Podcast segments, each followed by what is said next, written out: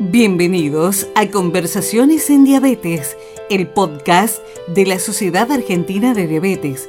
En esta nueva temporada, celebrando los 100 años del descubrimiento de la insulina, vamos a conversar con nuestros grandes maestros, los referentes que marcaron el curso de la diabetología en Argentina y que nos siguen inspirando. Nuestros anfitriones, Carolina Gómez Martín, Laura Pomares y Javier Remón. Bienvenidos a Conversaciones en Diabetes, el podcast de la Sociedad Argentina de Diabetes. En este segundo episodio de la temporada especial de Grandes Maestros, vamos a seguir conversando con expertos de la diabetología argentina, personas que con sus grandes aportes a nivel médico y personal han marcado un hito en nuestra historia. Primero les voy a dar la bienvenida a mis colegas y coequippers, eh, Laura y Javier. Bienvenidos. Hola, Caro. Hola, doctora Massa, bienvenida. Hola, Javier. Hola a todos. Gracias por la invitación. Hola, ¿cómo están? Eh, sigo yo. A lo largo de esta temporada especial fuimos charlando sobre momentos claves en la historia de diabetes a nivel mundial y principalmente en nuestro país, momentos que quizá marcaron un punto bisagra, un antes y un después en cada aspecto de la diabetología y principalmente de la insulinoterapia. Así es, Javier. Y bueno, luego de charlar con el doctor Sinai, hoy vamos a continuar con nuestra línea de tiempo diabetológica y vamos a compartir este episodio con una invitada muy especial. Y nuestra invitada de hoy es la doctora Carmen Massa. La doctora Massa es médica pediatra, especialista en nutrición pediátrica, ex jefa del Servicio de Nutrición y Diabetes del Hospital Garraham hasta el año 2012, actual consultora de dicho hospital expresidenta de la Sociedad Argentina de Diabetes y actual codirectora de la revista de la Sociedad Argentina de Diabetes. Bueno, estamos muy contentos de tenerla hoy con nosotros, doctora Massa, y bienvenida y gracias por acompañarnos. Bueno, la verdad es que un honor para mí que me hayan invitado a este ciclo que lo llaman los grandes maestros. No sé si no me queda grande para no ser redundante, pero bueno, la experiencia eh, del seguimiento de muchos pacientes y de un servicio muy grande como fue el Hospital Garrahan, como es el Hospital Garrahan, me da autoridad para hablar en este tema con ustedes. Así que gracias por invitarme. Sin duda, doctora, que le da muchísima autoridad y es muy rico poder escuchar la, historia y la experiencia de, las personas como usted que vivieron tantas etapas diferentes y que que fueron aprendiendo y que nos fueron enseñando tantas cosas eh, tan importantes. Y entonces, yendo un poquito a la primera pregunta que habíamos preparado, queríamos preguntarle cómo fueron sus primeras experiencias con pacientes que necesitaron empezar eh, tratamiento con insulina, cuáles, cuáles eran las dificultades con las insulinas en las primeras etapas, si usaban, por ejemplo, insulinas eh, de origen animal, como bovina, porcina, el, el, tema de las distintas jeringas, los materiales, bueno, ¿Qué, vivencias nos puede rememorar de aquellas épocas? Bueno, la verdad es que me volvieron el tiempo para atrás, que también es bueno para mí, para ver cómo me ubico yo en la línea del tiempo, en estos 100 años de la evolución de la insulina. Y me, me impresionó un poco darme cuenta que yo empecé a trabajar en diabetes en la segunda mitad de esta evolución, o sea, cuando empezaban los segundos 50 años. Me impresionó un poco esto, pero eh, en este punto de la línea del tiempo, yo terminaba mi residencia en el Hospital Ricardo Gutiérrez, empezaba a trabajar en nutrición, vale la pena que les comente que yo empecé a trabajar en nutrición, en investigación, en obesidad y resistencia a la insulina en chicos obesos, que en ese momento realmente fue un tema muy de avanzada, que no me lo debo a mí, sino que me lo debo a mi maestro, el doctor Jean Antonio, eh, y tuve que meterme a trabajar en diabetes por una circunstancia institucional. Empecé a trabajar en diabetes con la doctora Caicials, que venía de trabajar con Lestrade en Francia. Realmente maestra, muy metabóloga, que pensaba el paciente clínicamente y los primeros pacientes en los que empecé a utilizar insulina, uno me recordé hoy fue un lactante que hizo un coma hiperosmolar que quedó con mucho daño neurológico y repensándolo con el tiempo, creo que a lo mejor este chico tuvo una diabetes neonatal. Hace 50 años no contábamos con diagnóstico molecular, así que lo tratamos como una diabetes tipo 1 autoinmune, o lo que en ese momento era fenotípicamente la diabetes infantil, eh, y que ahora probablemente tendría otra etiopatogenia. En ese momento utilizábamos insulinas animales, insulinas de origen bovino, insulinas de origen porcino, y todavía no habían entrado hasta el 78 las insulinas purificadas. Así que estas insulinas tenían mucho efecto adverso, sobre todo en el sitio de administración de insulina. Uno de los grandes puntos de enseñanza a los pacientes era cómo rotar los sitios, cómo inyectar la insulina, cómo evitar la lipodistrofia, y además eran insulinas que generaban mucha antigenicidad, mucho autoanticuerpo, así que tenían una variabilidad en su farmacocinesia y en su farmacodinamia enorme. Eran pacientes que de pronto estaban hiperinsulinizados para alcanzar lo que nosotros consideramos un óptimo control metabólico, tampoco teníamos hemoglobina glicosilada, sino que nuestros controles eran básicamente clínicos, crecimiento, desarrollo, estado nutricional, medíamos glucosuria para poder ajustar, hacer ajustes de insulina y medíamos glucosuria cuantitativa para evaluar el balance energético de la glucemia. Al finales del 70 empezaron a venir las insulinas purificadas, que fueron realmente un gran avance, y en los 80 empezaron a venir las insulinas sintéticas y de ADN recombinantes, que mejoraron muchos de, estos aspectos, sobre todo de los efectos adversos en el lugar de la inyección. Hacían lipohipertrofia en lugar de lipodistrofia, rellenábamos con la insulina purificada el lugar donde había una lipodistrofia para que el paciente hiciera un crecimiento de su tejido celular subcutáneo, porque la insulina, si uno la inyectaba en un sitio de lipodistrofia con la lipohipertrofia, mejoraba esa lipodistrofia. Y recién en el 80 empiezan a aparecer las tiras de Strostix primero para medir de manera la glucemia capilar, primero semi-cuantitativa y después cuantitativa con los aparatos, y empezamos a contar con insulinas purificadas, humanas, que si bien todavía no eran el reemplazo fisiológico que nos permiten los análogos, tenían muchas ventajas respecto a las insulinas porcina y bovina no purificadas. Y el, otro aspecto importante era la forma de administración. Cuando yo empecé a trabajar en diabetes, tuve un tiempo en el que todavía no había jeringas descartables, había jeringas de vidrio que los padres tenían que esterilizar. Vinieron rápidamente las jeringas descartables y recién en los 90 empiezan a aparecer las lapiceras con el penfil que hay que cambiar y posterior de eso las lapiceras descartables. Así que teníamos insulinas que salvaban las vidas, claramente la insulina es un fármaco que salva vidas, pero con mucho efecto adverso, entre los cuales se contaba la generación de anticuerpos, las lesiones en el lugar de la administración, las hipoglucemias, por esta variabilidad enorme que tenían en la farmacocinesia y era un trabajo muy minucioso poder alcanzar el control metabólico eh, y el buen crecimiento y el buen estado nutricional en los pacientes.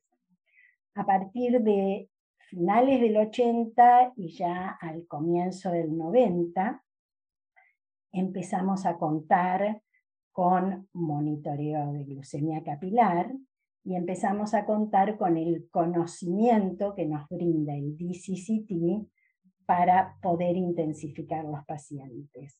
Hasta el 90, desde que yo empecé a trabajar, esos primeros 15 años, 20 años, trabajábamos con los pacientes con un abordaje básicamente clínico. Era muy importante la concepción pediátrica de crecimiento y de desarrollo en nuestros pacientes, porque la deficiencia de la insulina lo primero que alteraba era el crecimiento de los pacientes. Así que teníamos que tener una formación pediátrica profunda, con una mirada clínica muy sagaz, para poder seguir a los pacientes y que los pacientes tuvieran esto que yo llamo el marcador clínico importante del buen control metabólico de los pacientes.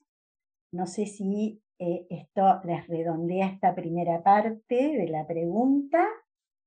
Sí, excelente. Realmente va mucho más allá de lo que habíamos eh, pretendido que nos cuente, así que fue muy rico porque fue como no solo esas primeras experiencias, sino como es, eh, todo esa, el, desarrollo tecnológico en insulinas y en aplicadores fue eh, evolucionando, ¿no? Así que muy interesante y está muy conectado con la siguiente pregunta que le voy a dar lugar a Javier para que se la, se la formule. Perfecto, la verdad que muy interesante la respuesta, me quedé, me quedé hipnotizado escuchando, así que nada, vamos a intentar arrancar, seguir con, la, con el tópico de la, de, la primera respuesta.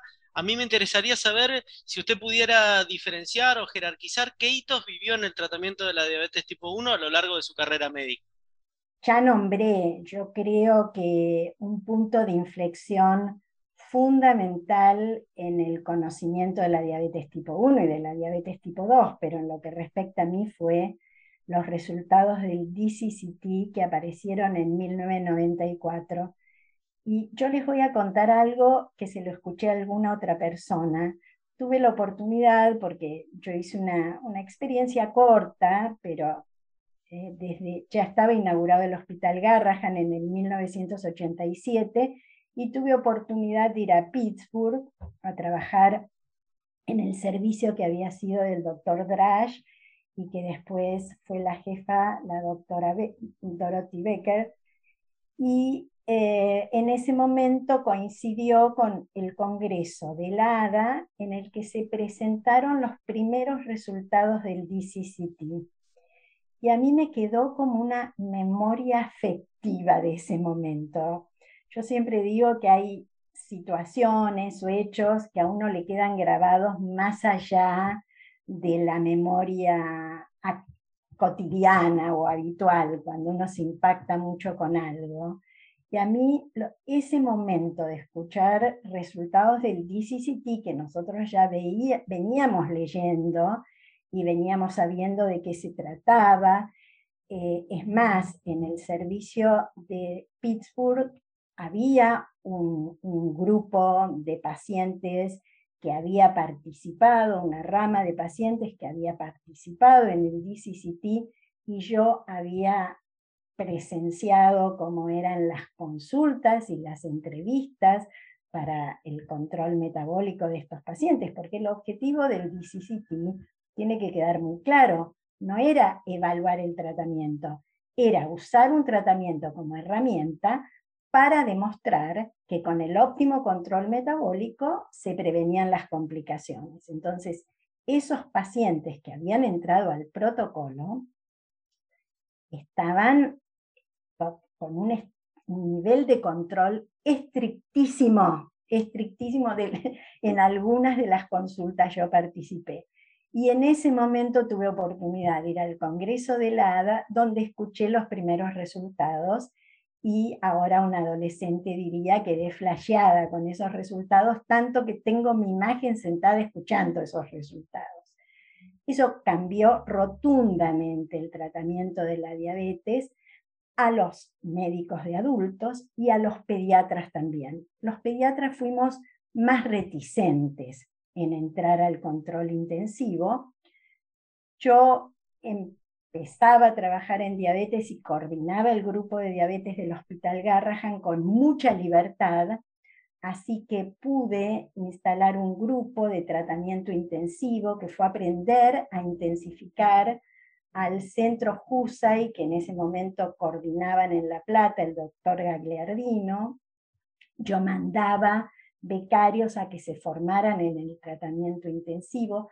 Así que realmente en el hospital entramos muy rápidamente en tratamiento intensivo eh, y, tuvimos como, como, bueno, la posibilidad y la verdad el privilegio de poder hacer estas primeras experiencias en La Plata con el doctor Gagliardino. Así que empezamos a intensificar tempranamente. Tempranamente quiero decir en la población de pacientes pediátricos, pero ¿en quiénes intensificamos? Intensificamos primero en los chicos de mal control, los chicos que tenían hemoglobinas glicosiladas altas, ya empezábamos a tener la hemoglobina glicosilada, los chicos más grandes, los adolescentes, que podían empezar a entender, hacerse entre 4 y 6 monitoreos por día, empezar a estimar carga de hidratos de carbono. Al principio era solo la insulina preprandial en función de la glucemia, después incorporamos la cuenta de hidratos de carbono, pero no teníamos todavía la concepción de que el tratamiento intensivo es la forma de tratar a todos los pacientes con diabetes tipo 1 desde el debut a cualquier edad. Eso lo fuimos incorporando con el tiempo y con el conocimiento, pero yo diría que el primer hito fue el DCCP con dos conceptos. Tener al paciente en control metabólico previene complicaciones y hay un concepto que es la memoria metabólica que hace que un paciente que haya estado en buen control metabólico en tratamiento intensivo va a tener menos riesgos de complicaciones futuras independientemente de la hemoglobina glicosilada que sostenga.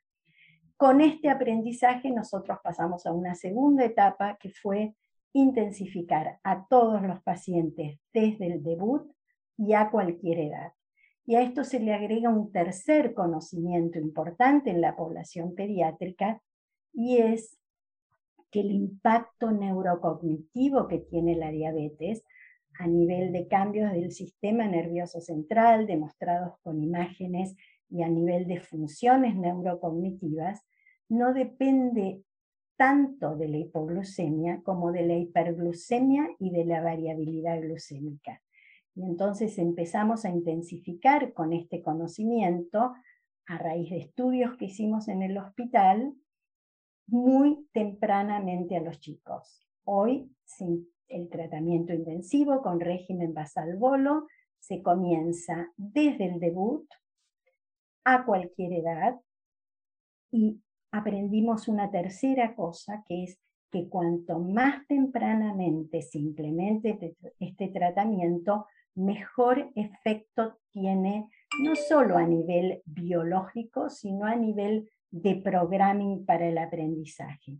A nivel biológico, porque cuando nosotros intensificamos tempranamente todavía tenemos reserva de célula beta, esto nos permite sostener péptido C y hoy sabemos que el péptido C se puede sostener durante mucho tiempo cuando se lo mide con métodos ultrasensibles y que el péptido C tiene un efecto en la prevención de las complicaciones a nivel microvascular, sobre todo a nivel renal, y tiene un efecto en la prevención de la hipoglucemia.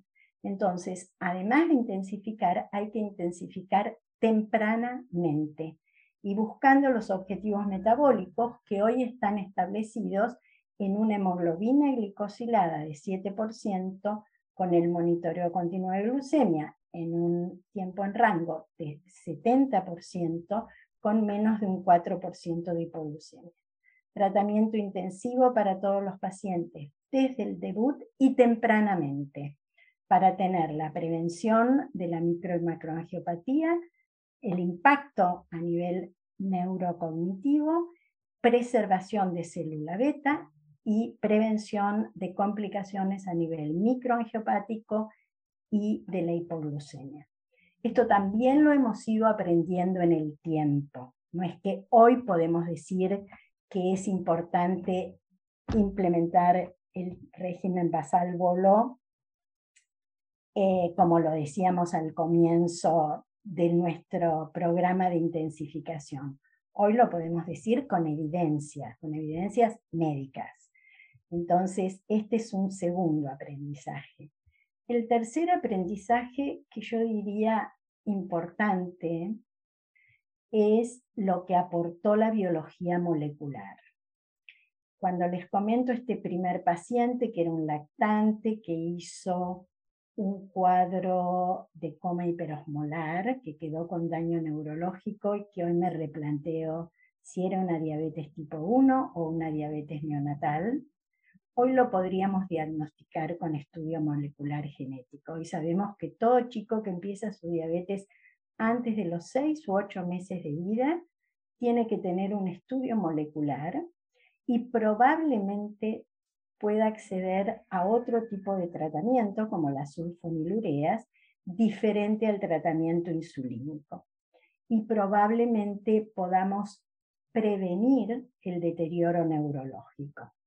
Y además estamos en condiciones también de hacer diagnóstico de otras diabetes monogénicas, como son las diabetes tipo móvil, que en otro momento del conocimiento no las podíamos diagnosticar, las podíamos sospechar pero no diagnosticar, y que hay alguna forma de diabetes móvil, como la diabetes móvil tipo 3, que se puede confundir con una diabetes tipo 1.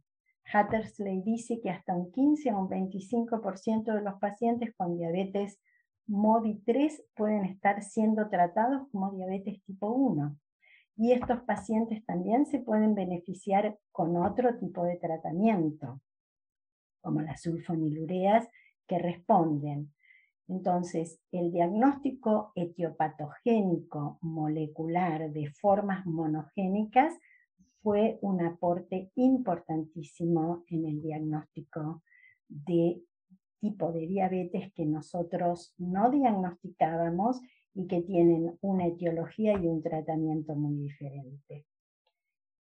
El otro punto importante, a lo mejor estoy dando muchos puntos, pero son los que yo fui incorporando a mi trabajo, es eh, obviamente la etiopatogenia autoinmune de la diabetes tipo 1, que nos permite poner sello de diabetes tipo 1A a las formas autoinmunes y poder empezar a diferenciar en este fenotipo las formas que son tipo 1A con fenotipo de diabetes tipo 1, las formas que tienen un fenotipo de debut como la diabetes 2 pero que tienen anticuerpos positivos y las formas que tienen un fenotipo y autoinmunidad de diabetes tipo 1 y que después desarrollan obesidad. Y en este marco de etiopatogenia, donde se abre un espectro, también se empieza a cuestionar un dogma, que es el dogma de que la diabetes tipo 1 y la diabetes tipo 2 son diabetes totalmente diferentes que tienen una etiopatogenia totalmente diferente y podemos empezar a pensar un espectro, un amplio abanico de fenotipos que recorren desde las formas puras autoinmunes a las formas puras de resistencia a la insulina en la diabetes 2 y que en la práctica se van a presentar con fenotipos que nosotros llamamos de heterogeneidad se habla de la diabetes 1, de la diabetes 2, de la diabetes 1 y medio, a mí me gusta hablar más de heterogeneidad etiopatogénica. Y que si uno conoce de la etiopatogenia cómo se pueden presentar estas formas de diabetes, puede también ordenar etiopatogénicamente de manera diferente a los pacientes. Entonces, este también es un conocimiento fuerte en la etiopatogenia. Ahora les comento que el entrecruce que hay de epidemias de obesidad, diabetes 1 y diabetes 2, también es una realidad en estas formas de presentación. Eh, con lo cual creo que se nos abre un espectro grande. Así que a nivel de tratamiento les diría DCCT, cambió y nos llevó a intensificar. A nivel del conocimiento, creo que el aporte de la biología molecular que nos permite diferenciar las formas monogénicas de las formas autoinmunes y de las formas tipo 2. A nivel de la etiopatogenia, esta heterogeneidad de presentación de fenotipos me parece que es un factor muy importante.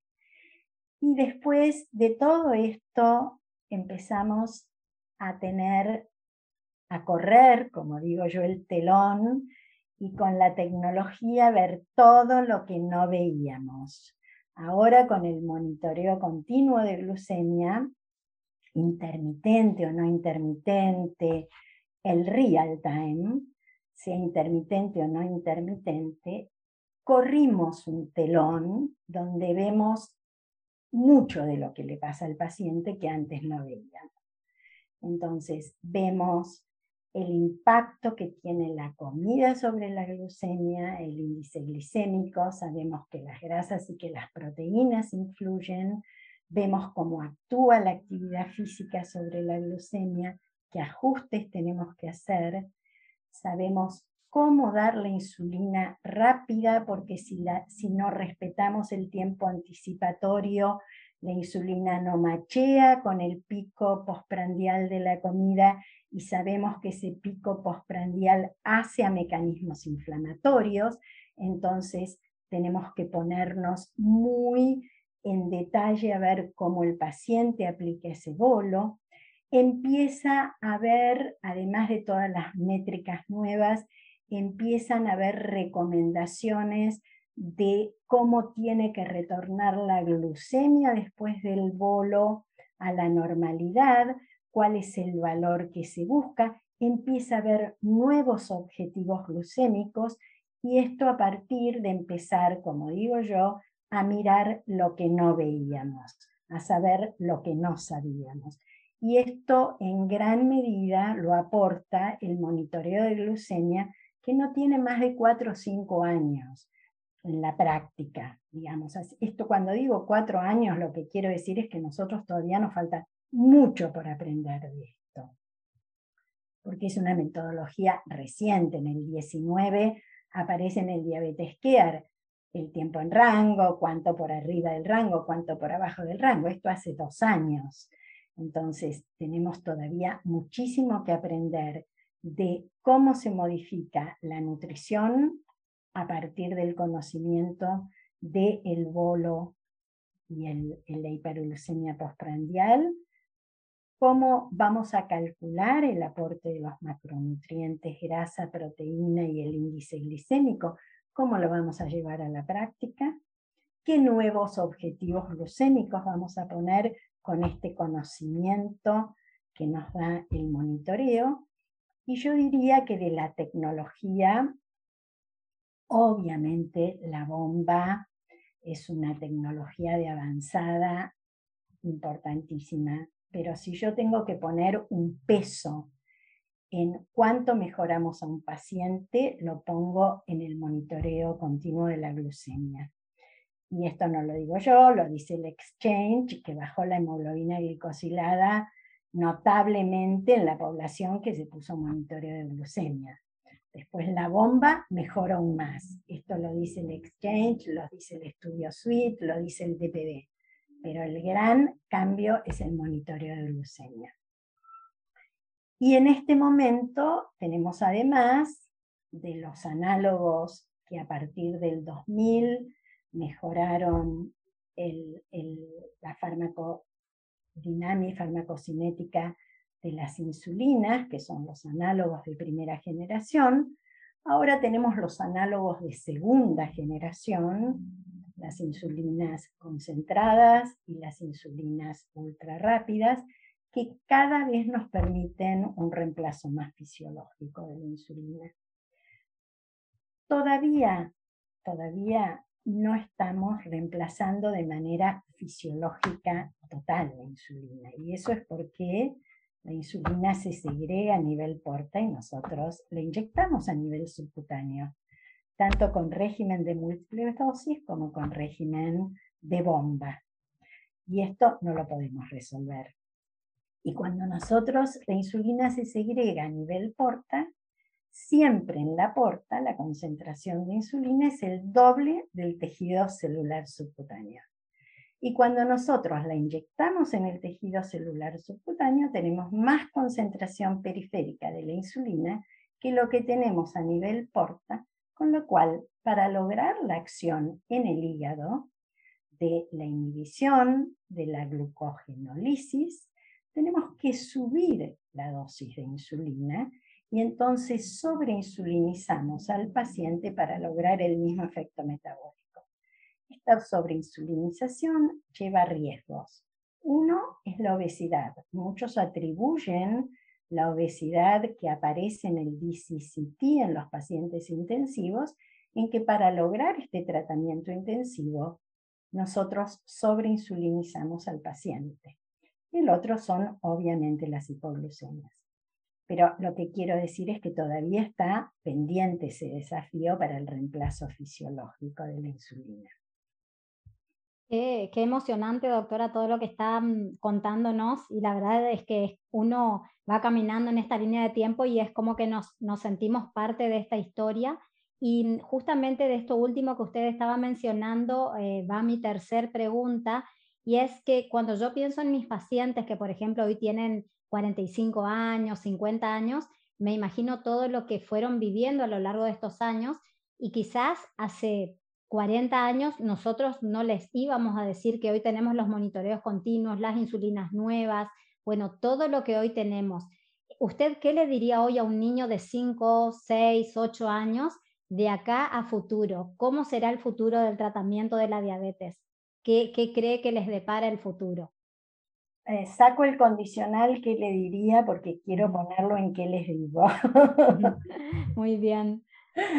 Em, lo primero que les digo es que yo soy eh, muy positiva con los pacientes y con los padres de los pacientes. Siempre tengo una mirada muy positiva.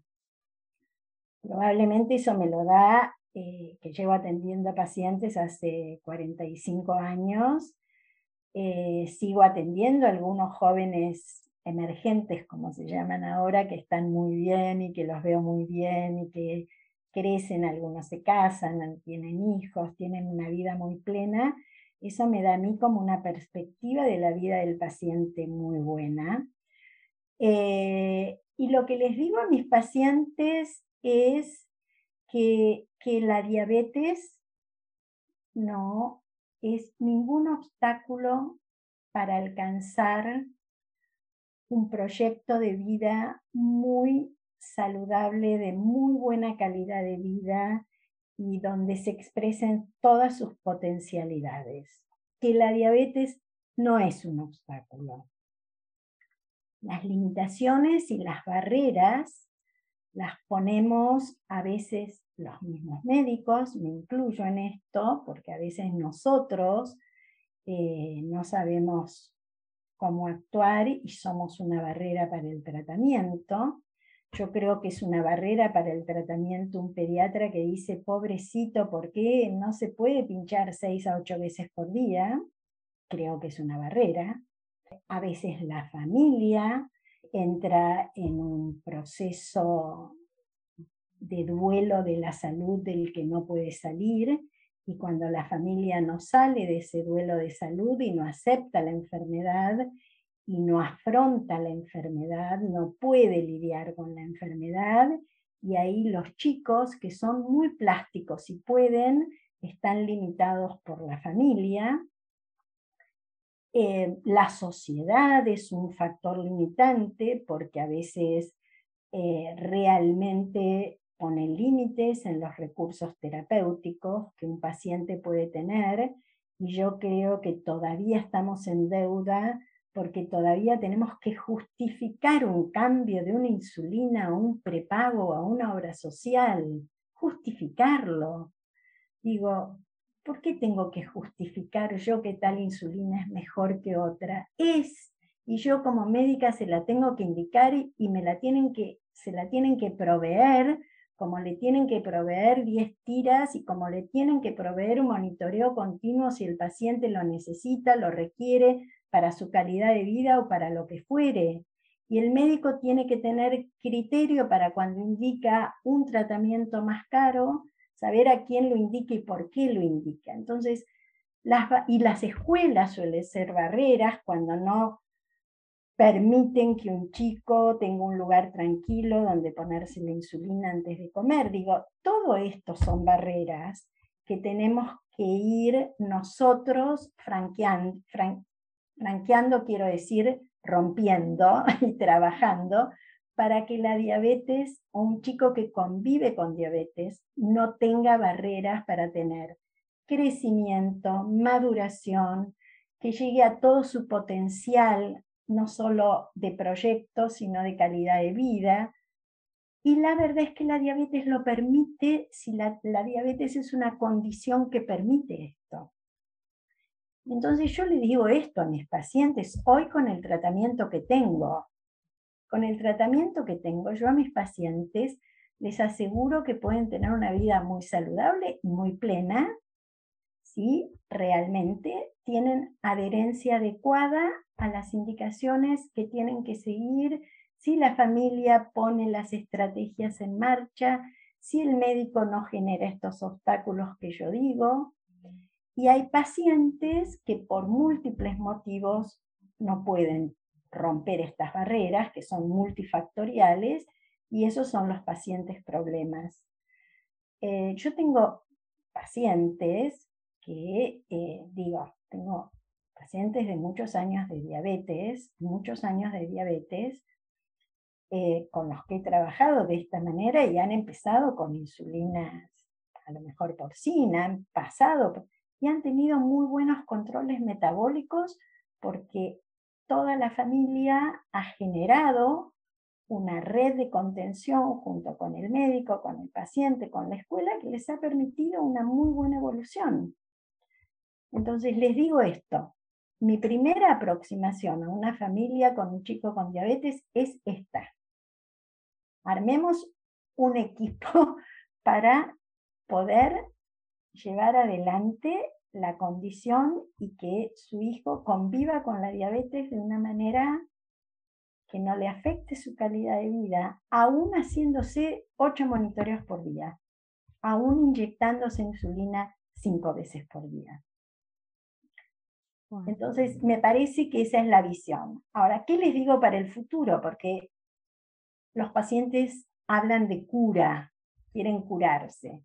Yo les pregunto qué es la cura. Cuando me preguntan, me quiero curar o cuándo viene la cura, les pregunto a qué, a qué se refieren con la cura. Y cada uno ve la cura de una manera diferente. La cura puede ser la insulina oral, la cura puede ser no hacerse monitoreos, ya no se hacen con el monitoreo intermitente o continuo. La cura puede ser no tener que hacer nada respecto a ningún proceso respecto a su diabetes.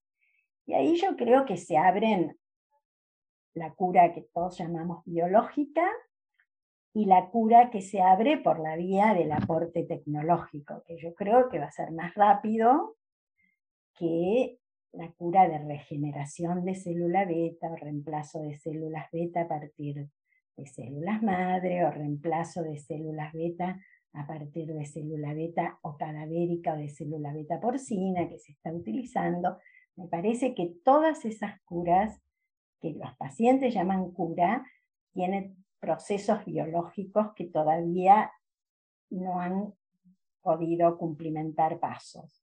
La cura, la cura que no es cura, pero el reemplazo de la insulina por vía de la tecnología, infusores híbridos, asa cerrada, creo que está muy cerca. ¿Va a ser para todos? Y yo no sé si va a ser para todos. Entonces, creo que en este momento lo que tenemos es muy bueno para los pacientes. A veces, el otro día tuvimos un campamento virtual con chicos y cuando los chicos preguntaban sobre la cura y alguien les dijo, bueno, hoy no tenemos nada más, yo dije, miren para atrás y van a ver todo lo que hay para adelante, porque cuando uno mira para atrás ve mucho desarrollo por delante también. Yo creo que insulinas van a seguir viniendo insulinas nuevas, seguramente va a venir insulina de reemplazo basal, ya no concentrada como la U300 o la U200, sino probablemente de reemplazo más, más eh, espaciado, a lo mejor una vez por semana, que ya hay algún desarrollo. Van a venir seguramente insulinas nuevas, insulinas rápidas.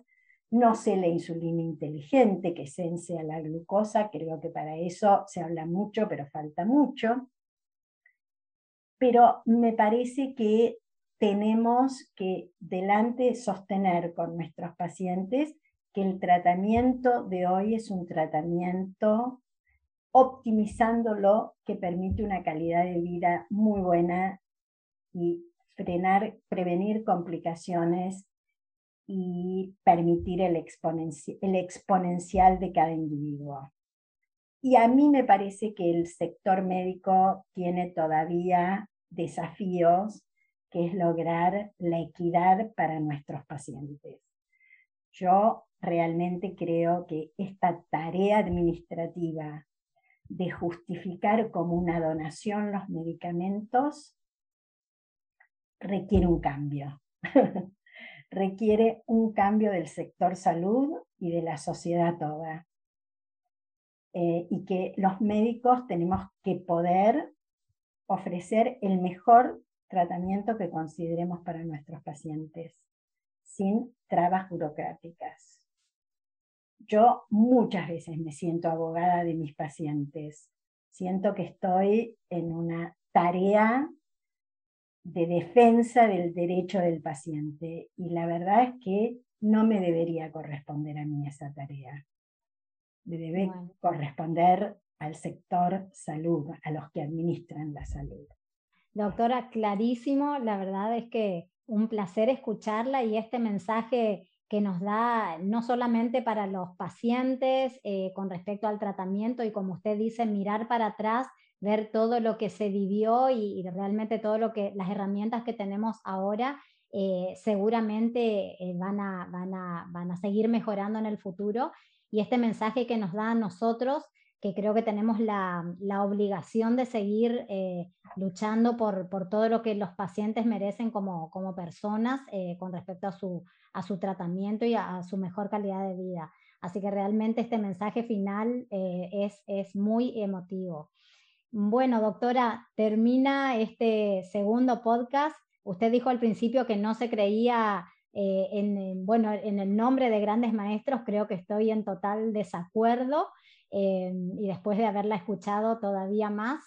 Y bueno, nos queda agradecer a nuestra audiencia que, siempre nos acompaña eh, y queremos decirles que bueno, tenemos todos unos más episodios por delante con, grandes maestros como la doctora Massa. Eh, doctora, no sé si tiene alguna palabra final.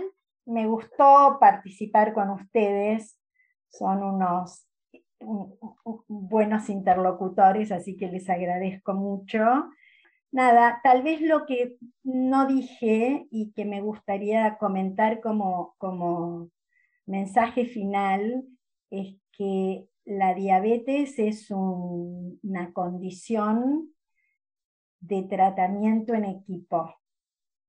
Eh, y la verdad es. que si yo sentí que aporté siendo jefa del servicio del Hospital Garrahan, eh, fue una mirada de equipo que me, parece que, era, que es muy buena. Eh, tanto que eh, los pacientes que concurrían al servicio del Hospital Garrahan, no sé si se modificó ahora con la pandemia, les podía tocar cualquiera de los médicos que atendían, no tenían un médico de cabecera. Y eso era porque, en mi opinión, la fuerza del equipo es mayor que la de una persona individualmente. Pero eso obligaba al equipo a conversar todos los pacientes y que todos los pacientes fueran conocidos por todos. Y eso además nos daba una mirada que nos enriquecía mucho a cada uno de nosotros. Entonces, a mí me parece que cuando uno trabaja con pacientes diabéticos tipo 1, aunque no esté en una institución, tiene que tener armado en mente un equipo. Saber con quién va a trabajar desde el punto de vista de la educación nutricional, con quién va a trabajar en la educación diabetológica, quién va a ser la enfermera que le va a enseñar los procedimientos. Digo, la concepción de equipo a veces tiene un lugar geográfico y a veces no tiene un lugar geográfico y uno se lo arma internamente. Pero no hay que trabajar solo con el paciente con diabetes. Y la, la última cosa que quiero decir, que creo que quedó en claro de todo esto, es el fuerte componente educacional y motivacional del paciente. ¿no? Nada de lo que hagamos se puede hacer si no le ponemos el foco a lo educacional y motivacional. Con este final nos despedimos con Carolina y con Javier y los esperamos para el próximo episodio de esta temporada especial de Grandes Maestros, en donde estamos conmemorando los 100 años del descubrimiento de la insulina y también el mes mundial de la diabetes. Así que hasta la próxima y muchas gracias por acompañarnos.